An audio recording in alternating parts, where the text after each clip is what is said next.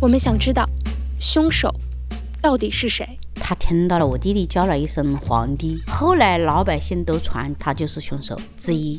但更重要的是，在到达真相之前，我们想看清楚还有哪些未解的谜团和疑点。死者啊高某的这个衣服的颜色与他失踪那天的颜色是不同的。我说我那孩子输液呢，为什么还说我孩子杀人呢？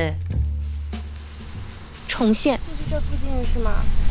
遇害的时这候，也就是这个地方呢，那个上面一个一条马路，哦，追踪你好，我打扰你，我想打听个人。调查，这个情况不是他母亲讲的那个样。哎曾经抓过这六个人，这个事儿发生过吗？没没没没有，在过去六个月里，我们收录了将近两千分钟的采访录音，查阅了近万页的案卷资料。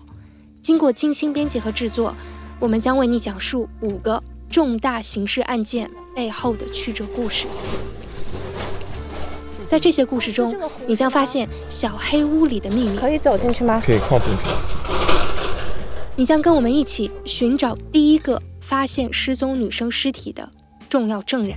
看到啥了？看到的腿吗？看啊了，等看我腿，我一看他是他是趴下了，我赶紧连门关上了。你会认识被关押二十七年、不断喊冤的被告人和他们的家属。我们没作案，那个我有证人，就是那个检察院的，说的妈的，我当时教给你怎么说的，你这会儿你就反供了。我们希望把事实、情绪、冲突点、疑团全部都摆在你的面前。在节目结束之后，每一个人都可以构筑一座属于自己的正义天平。